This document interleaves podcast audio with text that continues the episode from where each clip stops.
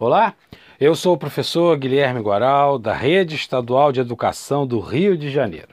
Esse é o podcast de número 11 da disciplina História da primeira série do ensino médio, curso normal, no seu terceiro bimestre.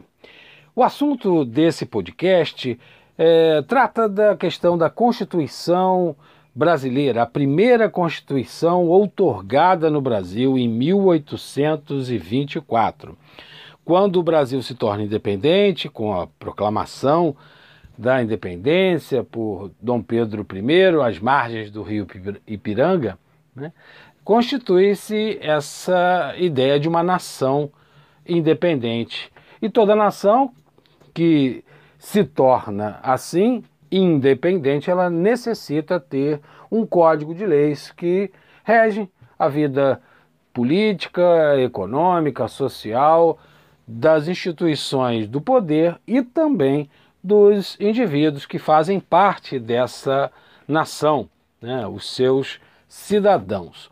No caso, o Brasil optou por uma monarquia.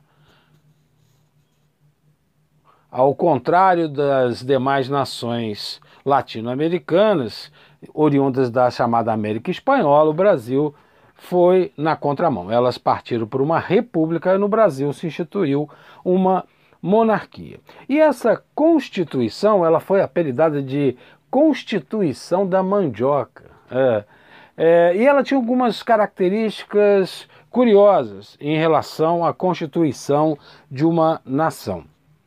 O primeiro ponto que chama a atenção foi a instituição de quatro poderes. Em quase todos os lugares que estudamos, a partir da Revolução Francesa, o comum era que o Estado fosse organizado em três poderes: o poder executivo, o poder legislativo e o judiciário. O executivo para executar as leis, né, um governante eleito pelo povo para é, executar as leis, fazer com que as leis aconteçam. O outro poder era o legislativo, onde em câmaras estaduais, federais ou municipais organizam as leis, criam as leis, pensam as leis, legislam, ou seja, escrevem, propõem as leis. Esse é o poder legislativo. E o poder judiciário feito de vários órgãos e instâncias para ver o cumprimento dessas leis. Né? Estar atento para que as leis sejam cumpridas e garantir esse cumprimento. No Brasil, inspirado em Portugal, foi instituído um quarto poder, o chamado poder moderador. Esse poder, dizia na Constituição, que ele seria exercido exclusivamente pelo imperador, que poderia dar a última palavra sobre qualquer assunto no reino a partir do exercício do poder moderador. Quando Dom Pedro propôs isso à Assembleia Constituinte, que foi aberta em 1823, eles não concordaram, não queriam deixar, óbvio, porque isso seria uma espécie de absolutismo político. Dom Pedro teve um ataque de pelanca, como eu brinco, né? E é, dissolveu a Assembleia. Nomeou três, três assessores mais próximos e redigiu a Constituição brasileira, inserindo o poder moderador.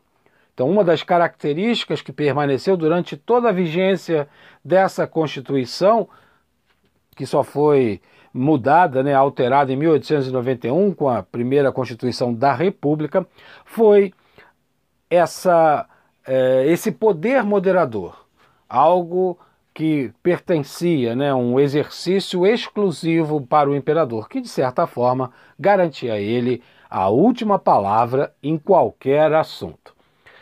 Experimentado dessa forma e inspirado no mesmo poder que existia na Constituição Portuguesa, a independência do Brasil demonstrava que era quase uma espécie de negócio em família. Tanto é que o rei de Portugal era o pai do imperador do Brasil. Aqui ficamos com esse nosso podcast. Espero que você tenha gostado. E se tiver alguma dúvida, né, você pode consultar o material didático ver as videoaulas e também tirar as dúvidas com o seu professor, sua professora. Grande abraço e até o próximo podcast.